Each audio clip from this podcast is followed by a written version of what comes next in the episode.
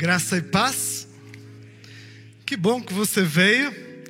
Você que está em casa e nos assiste, você que está no hospital, você que está em viagem, sinta-se parte da família Ibemorumbi nesse tempo de desafio no livro de Jó. Eu queria começar falando de dois destaques. Primeiro, pequenos grupos. Essa é a nossa maneira de ser e de estar como igreja. Cada um de nós não cresce sozinho, precisa de uma companhia nesse processo. E na nossa igreja, os pequenos grupos, eles fazem esse papel de integração, de experiência, de partilhar a vida juntos, de aprender juntos.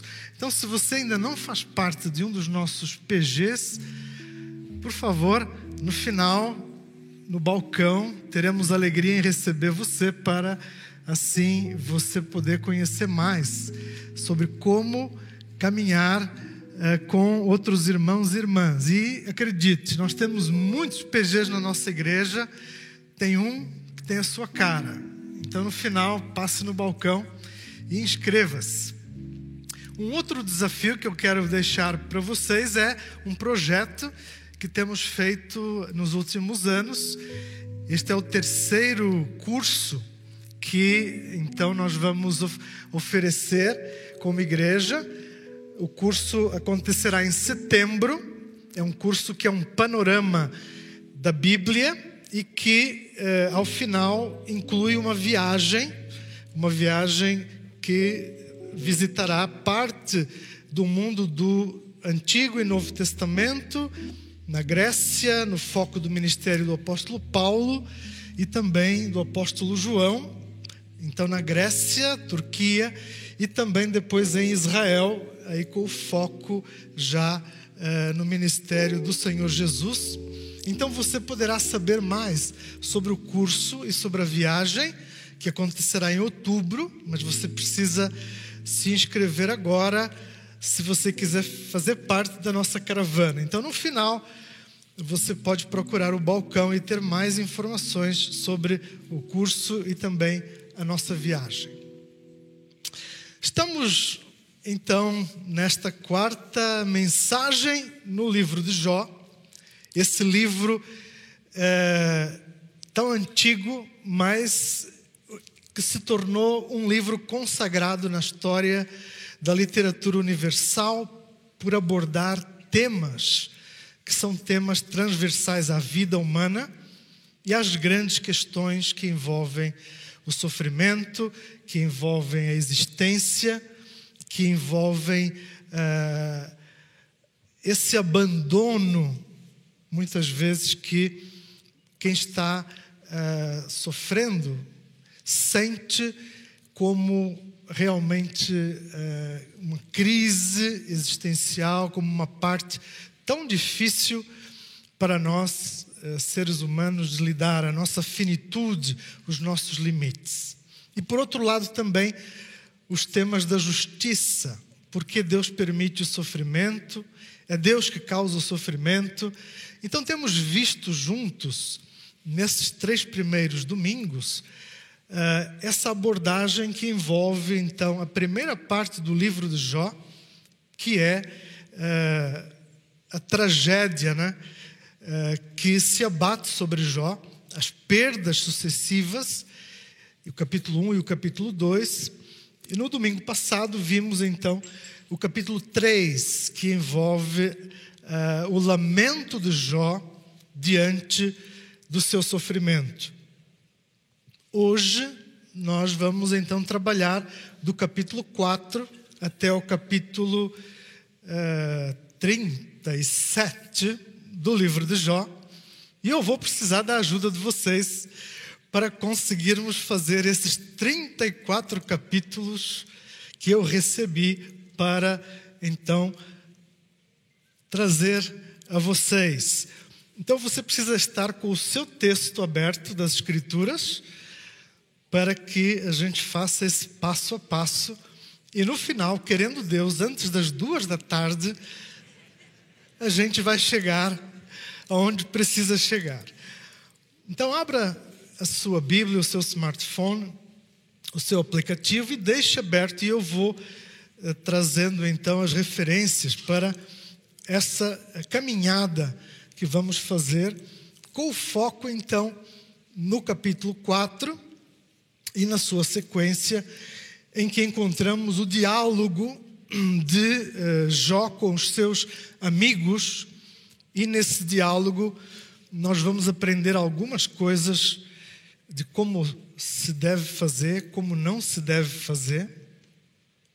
Vamos aprender que as boas intenções muitas vezes geram maior prejuízo e ruído, peso para quem precisa ser consolado.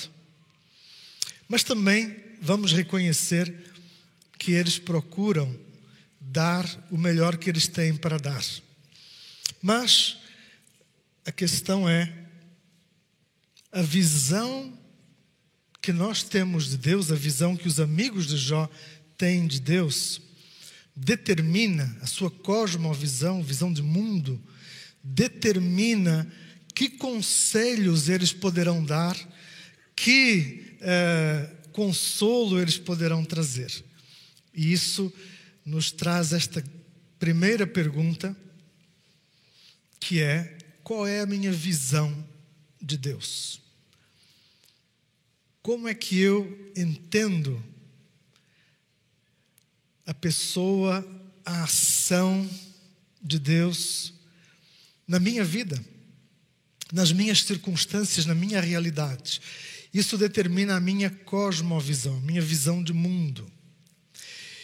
E nós vamos aprender que quando a nossa teologia, a nossa visão da verdade de Deus, da Bíblia, não é sólida, os resultados eles podem ser muito complicados, muito ruins.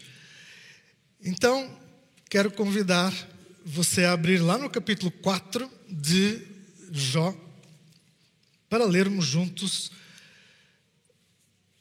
o trecho do verso 7 e 8, Jó capítulo 4.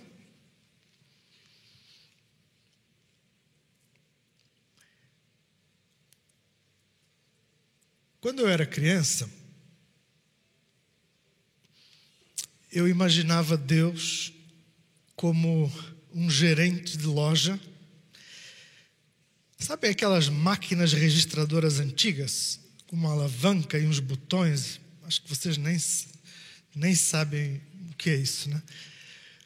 E aí, cada vez que fazia uma venda, a alavanca era acionada, fazia aquele barulho, a gaveta abria.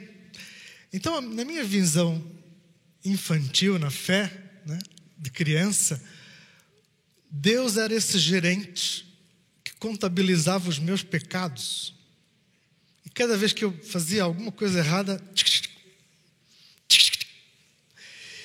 E a minha grande pergunta quando criança era: será que eu cheguei já no meu limite do que eu posso pecar e mesmo assim ir para o céu? Era essa a minha grande dúvida. Isso me angustiava quando criança. Qual era o limite? do meu pecado para que eu pudesse, mesmo assim, garantir os mínimos para chegar no céu.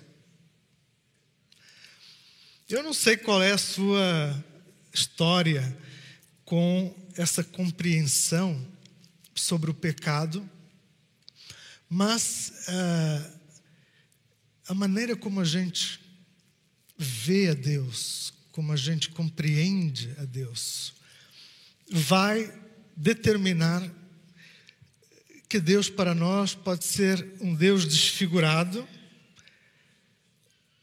um Deus de barganha, de troca, em que eu espero receber em troca, porque eu sacrifico alguma coisa, eu entro com uma parte, ou pode ser uma visão de Deus em que Deus é quem está executando um plano para nos punir, para nos castigar, um pouco a, semelhança do Deus que é o gerente da loja e e que fica lá no caixa, né? Ou você pode até pensar, ter uma ideia de Deus, de um Deus permissivo, um Deus tolerante. No fim, todos se salvam. No fim, todos vamos, de alguma maneira, ou ficar de recuperação no purgatório, e aí depois a gente dá um jeito de entrar por lá. É, essa visão completamente desfigurada é, de um Deus que é um Deus limitado. Então eu não sei qual é a sua visão de Deus, mas os diálogos dos amigos de Jó vão nos ajudar a entrar neste universo, neste mundo, em que a nossa visão de Deus é confrontada e em que uh, a experiência de perceber como Deus age nos faz muitas vezes ter uma relação que não é saudável espiritualmente. Porque o sofrimento ele envolve abuso muitas vezes, experiências em que pecados relacionais nos atingem, e isso gera traumas, coisas complicadas, difíceis. Tem o pecado que gera efeitos de más escolhas que nós fizemos, sem dúvida, isso é verdade, muitas vezes. Mas também é, existe o sofrimento que não tem necessariamente uma causa. E é desse sofrimento que é, o livro de Jó nos fala. Esse sofrimento onde aparentemente não há uma culpa, um pecado que tenha que ser confessado e restaurado. Então, para as pessoas que estão vivendo momentos de dor, de aflição, de grande sofrimento, seja no hospital, seja numa doença prolongada, seja em perdas da saúde, da sua família, perdas financeiras, e este tem sido um período da pandemia onde experimentamos perdas das formas mais diversas e luto que não podemos expressar nem vivenciar direito. Mas para todas estas questões, uh, Jó nos ajuda a compreender que o sofrimento, que não tem necessariamente uma causa e efeito, é sofrimento que de alguma forma Deus vai trabalhar na nossa vida. Deus permite e Ele tem propósitos que eh, Ele vai, assim, aplicar em nós. Depois de sofrer toda aquela perda, a tragédia de Jó, que é a primeira parte capítulos 1 e 2. Depois de lamentar, então, esse, essa perda, né? isso acontece com a chegada dos eh, três amigos de Jó, e há um quarto amigo, que é o fator surpresa eh, da passagem. Eh, mas a chegada destes amigos eh, mostra a preocupação que eles têm, verdadeira, genuína com Jó. Eles vêm de longe, se organizam e vem então para consolar Jó. E diz o texto que eles se sentam com Jó, choram com ele, e por 168 horas eles ficam em silêncio com Jó. Sete dias e sete noites eles vivenciam aquele luto com Jó. É como se uma catedral no tempo, através do silêncio, fosse esse espaço em que Jó é acolhido, a sua alma, o seu sofrimento, a sua dor é dividida de uma forma solidária com os seus amigos. Eles começam muito bem. Não sei de uma melhor maneira de oferecer solidariedade, conforto a alguém nesse processo das perdas que Jó recebeu.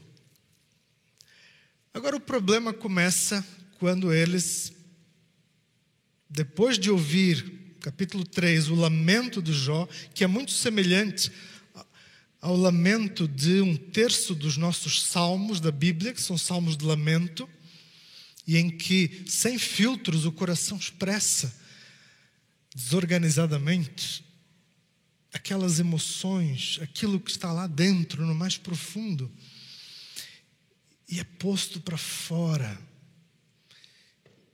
E Deus acolhe, e Deus inspira os salmistas, assim como Deus inspira Jó nesse processo de pôr para fora os seus sentimentos.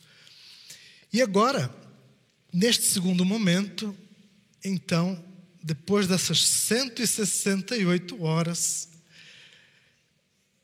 o silêncio dá lugar à fala do primeiro dos amigos de Jó.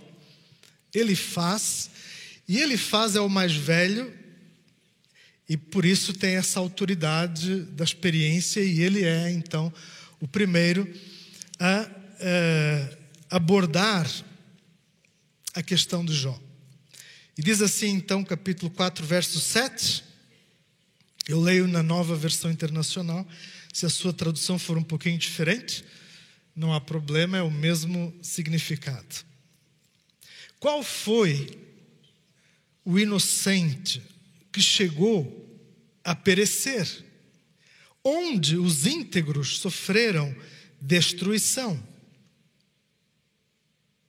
Pelo que eu tenho observado, quem cultiva o mal e semeia a maldade, isso também colherá. Eu gostaria de ter tempo para trabalhar com mais detalhes cada uma das falas dos amigos de Jó, e elas vêm numa sequência eh, ao longo de todos esses capítulos, mas eu vou apenas então trazer o resumo eh, de cada contribuição dos amigos e depois também a resposta de Jó. E nesta primeira intervenção, ele faz, ele se dirige a Jó, trazendo uma visão de Deus, que é essa visão que mistura um pouco de misticismo com essa experiência, eh, essa observação. É, ele diz no verso 8: pelo que tem observado, e aí ele diz o princípio que ele crê, quem cultiva o mal e semeia a maldade, isso também colherá. Esse princípio de causa efeito. Então, Jó é um problema para os amigos e precisa consertar esse problema, precisa consertar Jó. E numa leitura de experiência daquele homem sábio, quando você chacoalha a árvore, o que é que cai, o que é que sai dele? O que é que fica? Não. Só quem sofre, isso é consequência realmente do pecado. Se Jó está sofrendo, então Jó pecou. Jó é culpado. Não há outra conclusão possível. É essa abordagem de Elifaz. É uma visão muito pessoal, mas baseada na sabedoria antiga, naquilo que as pessoas, os pais falavam para os filhos como um conselho, né? O que você fizer, isso você vai colher. Um pouco mais ou menos assim. Só que essa visão, de alguma maneira, ela transpõe uma ideia muito humana para a verdade de Deus. E essa verdade, ela realmente não é bíblica. Deus não está tratando conosco, agindo na nossa vida, de acordo com este princípio. Sim, às vezes há consequências de más escolhas que nós fazemos, é verdade, uh, mas significa que é Deus que está nisso e que Deus está trazendo punição, castigo, e as perdas e a doença são a forma de Deus exercer essa justiça? Parece que não. Às vezes, a gente tem um problema quando uh, aplicamos princípios que podem ser princípios corretos a realidades, a circunstâncias que são muito particulares e que não podemos concluir que é assim que Deus age, ou que Deus está agindo dessa forma. E é isso que ele faz, ele trabalha aqui. A ideia do pecado como a causa e o sofrimento como um efeito. Então, esta é uma visão de Deus, uma primeira visão. A segunda visão nós vamos encontrar lá no capítulo 8, verso 4, e é o segundo amigo que se dirige então a Jó. O nome dele é Bildade. Se você está procurando um nome para dar ao seu netinho ou para filho, Bildade está aí na top 5 né, das boas opções. E o que é que diz Bildade, olhando para Jó, olhando para a sua deformação, eles não o reconhecem, quando ele chega, eles chegam. Jó era um problema, mas as pessoas são um problema. Jó precisava ser consertado. As pessoas podem ser consertadas. De alguma forma, eu não duvido que havia boa intenção nos amigos. Mas parece que até aqui, o bem que eles fizeram se encerrou no fim daquele silêncio de 168 horas. E há mérito nisso. Você já ficou 168 horas sem falar?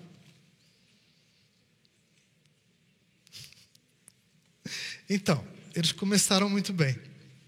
Se você precisar visitar alguém que está sofrendo, que está no auge aí de, de perdas, esteja presente. Essa é a grande questão.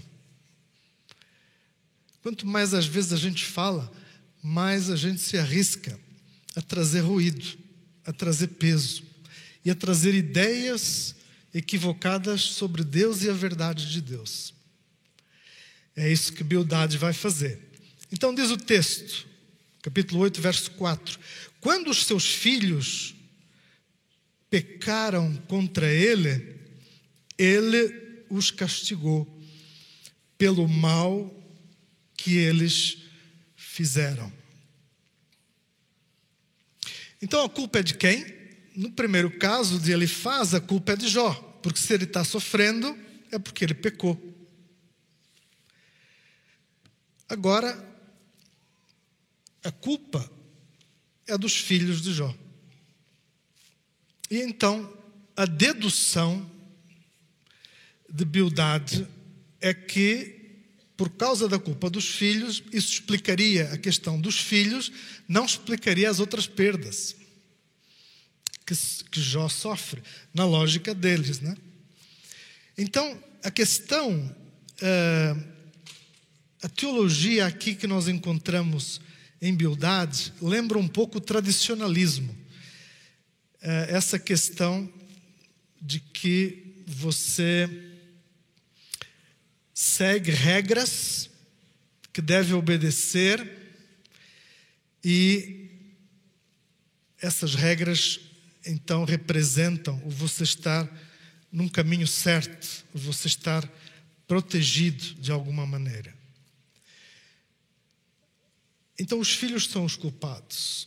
Agora imagina você que perdeu os filhos, que perdeu tudo, perdeu a saúde, e você ouvir que a culpa de tudo isso são os teus filhos que acabaram de falecer. Há uma humanidade aqui maravilhosa no consolo. E isso me faz lembrar um pouco certos profetas que entregam muitas profetadas. Sabem como é que é? A pessoa ela acha que tem que dizer alguma coisa e então ela vai ser um instrumento de Deus. Só que Deus não autorizou essa pessoa propriamente a dizer algumas das coisas que ela vai trazer e que confrontam de alguma maneira a outra pessoa. Só que não confrontam necessariamente com a palavra de Deus e a verdade de Deus. Confrontam com opiniões, com preferências. E muito do tradicionalismo envolve essa questão. Eu cresci numa igreja batista, num tempo, acho que muitos aqui também, talvez em outras igrejas, em que havia umas listas de regras muito importantes que a gente deveria seguir. E parece que a gente foi redescobrindo o Evangelho e a graça de Deus e entendendo que muito mais do que as regras é o nosso relacionamento com o Senhor Jesus que nos traz o crescimento, que nos traz a santificação e não tentarmos viver segundo umas regras e um, umas formas que são muitas vezes escolhas humanas e preferências humanas. Então, esse tradicionalismo que está aqui presente na palavra debilidade, ele se torna mais um peso nessa areia movediça em que Jó está tentando, né? Se reerguer, tentando encontrar respostas Bildade carrega e carrega nos filhos com uh, esta teologia, este, este entendimento uh, de tradicionalismo, né? E aí o mais curioso no caso é que ele termina com esse, é, termina sugerindo uma autoajuda, é, inclusive para Jó. Ele diz assim: é, no final, se você se arrepender, porque você tem que se arrepender, Jó, o teu problema, é, quando for resolvido, então coisas mar maravilhosas, extraordinárias vão acontecer com você, um grande ministério, você vai viajar muito, sabe assim? Grandes coisas vão acontecer. Termina assim com uma autoajuda, o, a intervenção de Bildade na forma como ele traz os seus conselhos. Ou seja, é uma grande mistura de achismos humanos, que dependendo de quem é o líder, o pastor que os comunica, o, o profeta que os comunica, uh, ganham uma autoridade indevida, porque não são a verdade de Deus nem a palavra de Deus. E nós temos muitas pessoas que vieram de igrejas e de experiências de abuso espiritual. E abuso espiritual tem a ver com isso. Tem a ver com particularizar a verdade de Deus, tem a ver com o instrumentalizar às vezes, acrescentando regras humanas aquilo que Deus já nos revelou e que cada um de nós deve interpretar com a ajuda do Espírito Santo. Mas infelizmente, esse peso, essas consequências, elas machucam e traumatizam muitas pessoas até hoje. Então, é muito importante a gente olhar para a beldade e a gente fazer é, esta autoavaliação, pensando: como é que é isso para mim?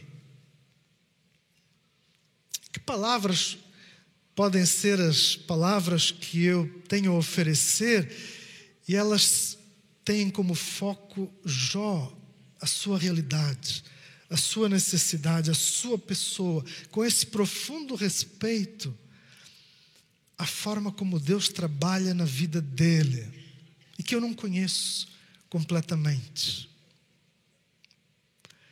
Então a graça de Deus, sim, a graça de Deus é o que mais nós temos a oferecer. A presença, às vezes o silêncio, o abraço, se possível. Mas nós temos que compreender que o desafio nosso ao comunicar a verdade de Deus é fazê-lo de uma forma que eh, traga esse consolo em primeiro lugar e não culpa, e não mais peso ainda para quem está sofrendo. E aqui temos uma terceira etapa e temos o terceiro personagem, Zofar. Este nome tem vantagem porque dá para menina e para menino. Então, Zofar, pense nisso. Capítulo 11, verso 6, parte B. Zofar vai trazer essa terceira perspectiva sobre Deus, em que então ele diz: Fique sabendo que Deus esqueceu alguns dos seus pecados. Na sua argumentação, Zofar ele trabalha eh, esta ideia de quem sabe tudo sobre Deus, o dogmatismo. Eu tenho que ser fiel aos meus princípios.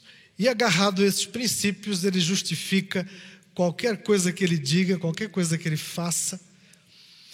É, e aqui, no caso, ele sugere que Jó devia estar mais do que feliz, porque na verdade ele não tinha ali o castigo de tudo que ele merecia. Então, se você visitar alguém no hospital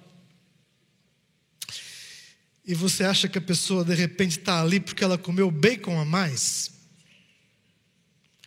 e até pode ter contribuído para o quadro dele, eu não sei, mas não é hora de falar disso, do bacon que ele comeu a mais, né? É momento de trazer outra abordagem. Aqui, Zofar nos apresenta a ideia do legalismo. Esse legalismo que é tão complicado na forma como muitas vezes as igrejas elas se tornam muito humanas nas escolhas que elas fazem, na maneira como elas tratam disciplina, na forma com que elas também interpretam as Escrituras e, principalmente, apresentam uma imagem distorcida de Deus. Para Zofar, o puro achismo dele, que leva à radicalização religiosa, tem aqui uma perspectiva é, que ela ainda afunda mais Jó na sua depressão, na sua angústia existencial, na sua luta com as questões que envolvem a justiça. Por que eu estou sofrendo? E num grito, num clamor por uh, respostas, nós temos então no capítulo 13, peço que você abra comigo, capítulo 13, versos 23 e 24, Jó, então, é a segunda parte da nossa mensagem, ele passa a responder numa busca por significado em tudo aquilo que ele estava vivendo e também por justiça. E diz Jó, capítulo 13, versos 23 e 24: Quantos erros e pecados cometi? pergunta Jó.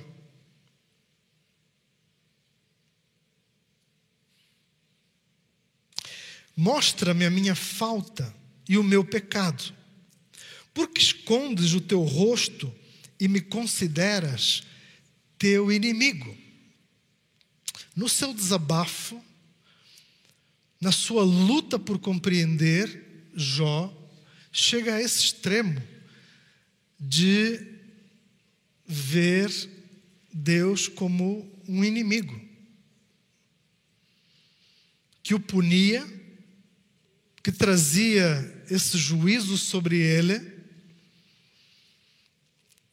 sem que ele merecesse. Quando nós estamos vivendo intensa dor, dores cruciantes,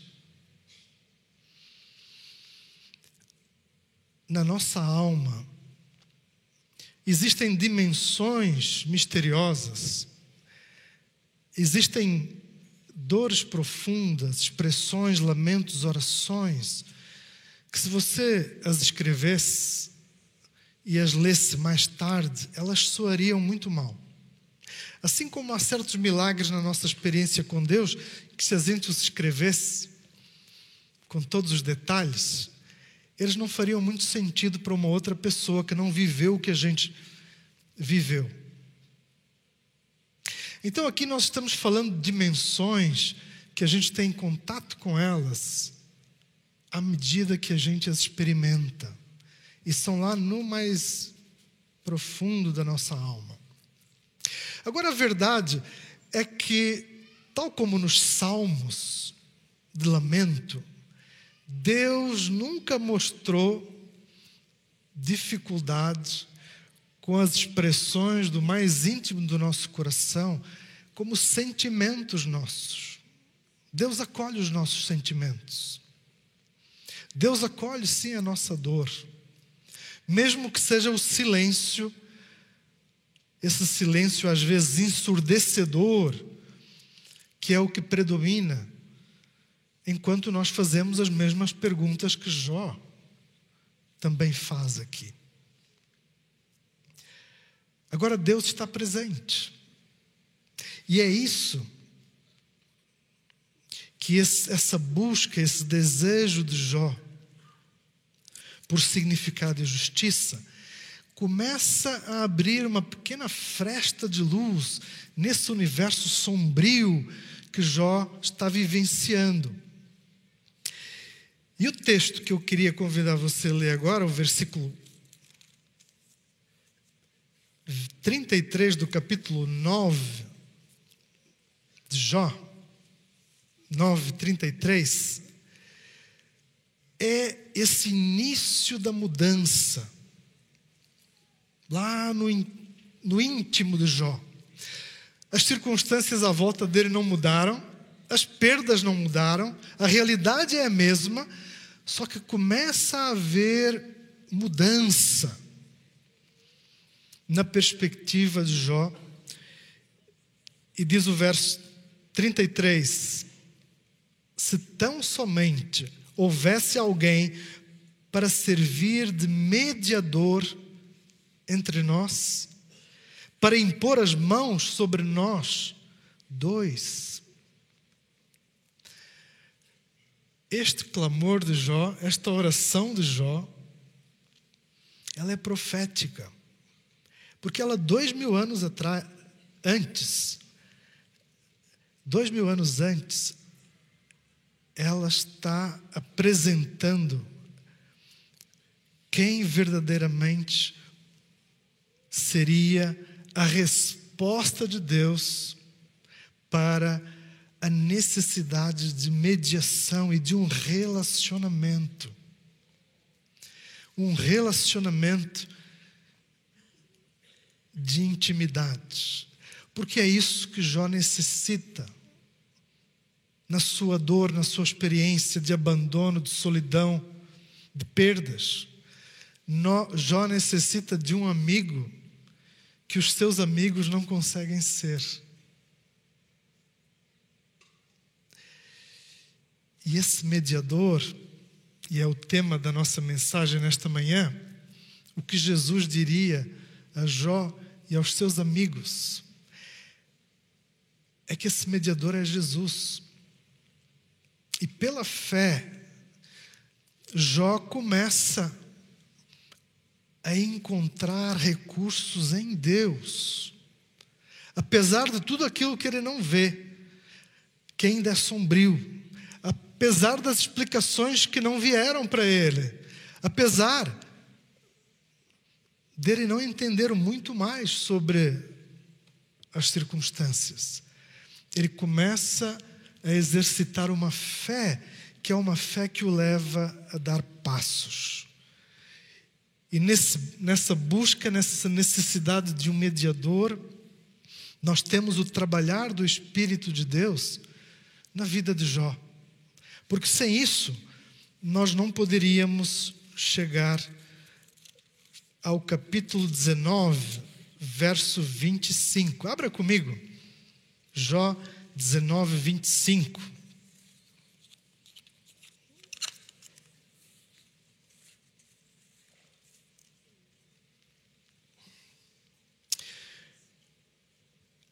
Um cristão não pode compreender a jornada de fé de Jó sem ver a Cristo. Ambos são tentados,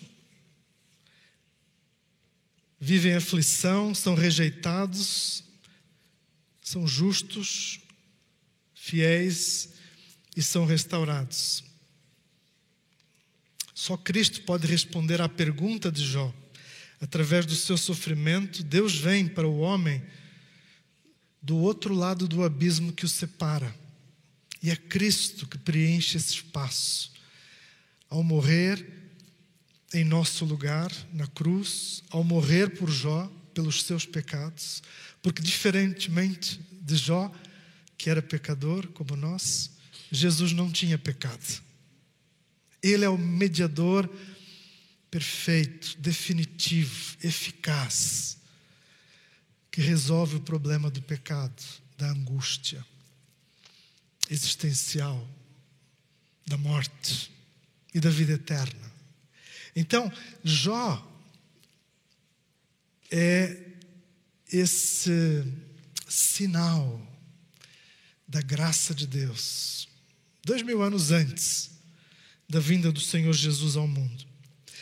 Jó então diz, verso 25, capítulo 19, e esse é o ponto alto do livro de Jó. Eu sei que o meu redentor vive e que no fim se levantará sobre a terra. Vamos dizer juntos? Eu sei que o meu redentor vive e por fim se levantará sobre a terra. O que que isso muda na experiência de Jó.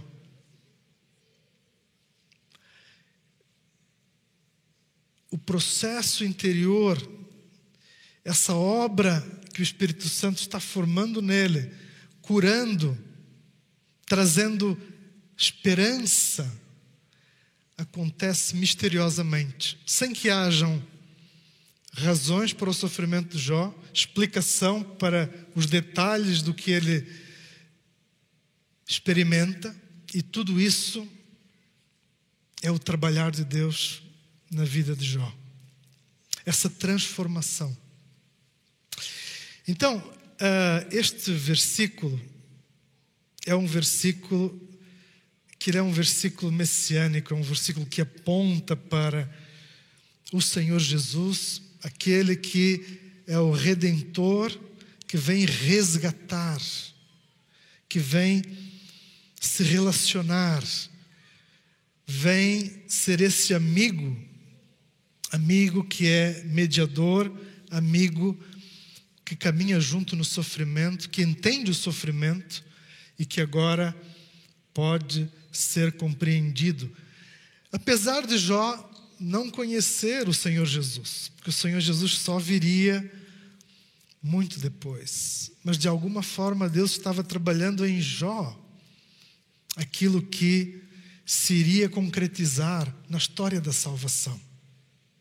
Da mesma maneira, muitas coisas que a gente não entende na nossa vida, que é um puzzle, um quebra-cabeças de um milhão de peças.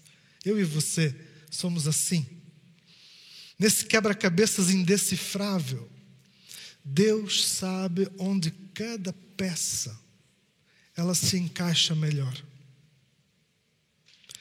Deus conhece o que Jó não tem a capacidade de conhecer, o que eu e você não temos a capacidade de conhecer. Mas de alguma forma, essa fé que se desenvolve nas experiências difíceis da vida, no sofrimento, no que a gente não sabe explicar, mesmo quando não é o pecado, a causa. Tudo isso de alguma forma contribui, coopera, operacionaliza os propósitos de Deus que nós não temos a capacidade de compreender plenamente. Por isso, essa soberania de Deus, que é um dos temas principais do livro de Jó, nos faz compreender que a vontade de Deus é inescrutável. Nós não temos como compreender plenamente, porque nós não somos Deus. Então, Jó nos ensina esperança, nos ensina que há um caminho em que Deus trabalha em nós, nas coisas difíceis, e em que Ele está presente conosco, como esse amigo que os amigos do Jó não conseguiram ser. Então eu quero terminar com a pergunta: qual é a sua visão sobre Deus? Qual é a maneira como você se relaciona com Deus? Quando abana a árvore, né? Muita coisa é capaz de cair na gente. Agora, o que é que tem que estar lá, bem, bem firme? A verdade de Deus em nós. Isso tem outro nome: a teologia. O como eu compreendo a verdade de Deus, as Escrituras sagradas e as aplico na minha vida. E como é que eu faço as minhas escolhas na minha vida e me relaciono com Deus à luz de uma boa teologia, à luz da verdade de Deus, e não de falsas ideias, de uma justiça que é retribuição, em que eu sofro porque eu pequei e Deus está me punindo. Não é assim. Não é isso. Esse é um segundo grande tema do livro de Jó. Não existe uma justiça retributiva. Não é assim que Deus se relaciona conosco. Não tem como colocar Deus numa caixa e entender que esse Deus na caixa, ele é o Deus verdadeiro, o Deus que as Escrituras sagradas nos revelam. Não. Deus é transcendente. Deus está acima de nós. Mas nós podemos conhecê-lo, podemos nos relacionar com Ele, podemos confiar que Ele conduz os processos da nossa vida e essa obra de transformação, usando o sofrimento, usando, permitindo circunstâncias difíceis na nossa vida. E essas peças que a gente não consegue encaixar desse puzzle de um milhão de peças, que somos nós, nós confiamos que Deus sabe o que está fazendo e nos submetemos a Ele. E que no nosso sofrimento, na nossa dor, no que a gente não sabe entender das coisas da nossa vida, nós corremos para Ele porque sabemos que Ele é o amigo mediador, salvador. Ele é o Senhor Jesus. Ele é o Senhor Jesus. Então, qual é a sua visão de Deus? Quem é Deus para você? É um Deus de barganha? É um Deus de superstição? Ou é o Deus revelado pelas Escrituras? que veio a nós em Cristo Jesus e que nós podemos conhecê-lo, podemos nos relacionar com Ele no meio das nossas circunstâncias difíceis, como Jó, queremos atravessar os problemas e sabemos que encontraremos a Deus que estará conosco, caminhando conosco. Não importa quão difícil seja o nosso momento, quão complexas sejam as nossas perguntas, Deus, Deus que nos conhece, Ele se revela a nós. Deus se revela a nós no sofrimento. E o propósito que Ele tem ao permitir as coisas difíceis da nossa vida é o nosso crescimento, é a nossa santificação. Porque não era plano de Deus que eu ficasse com aquela mesma visão de Deus que eu falei para vocês no início. O Deus gerente da loja com uma máquina registradora contando os meus pecados.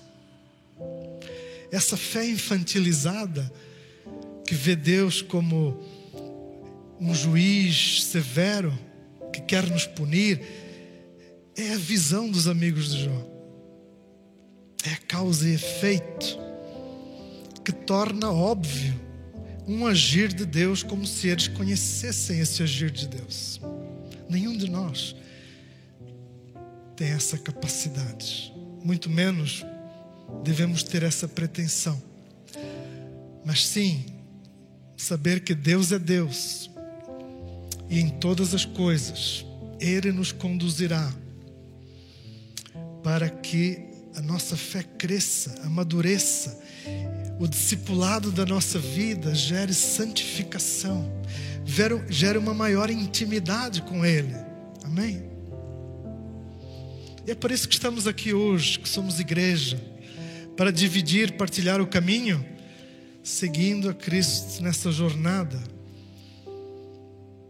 dependendo dEle, confiando nele, aceitando as coisas que a gente não pode mudar e que a gente não compreende, mas nessa confiança de que Ele está agindo em nós e de que Ele tem a última palavra e ela sempre será para o nosso melhor.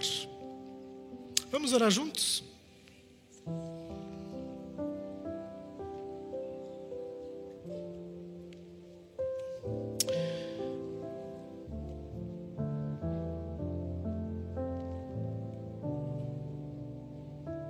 Paizinho, estamos unidos como tua igreja, como teu povo,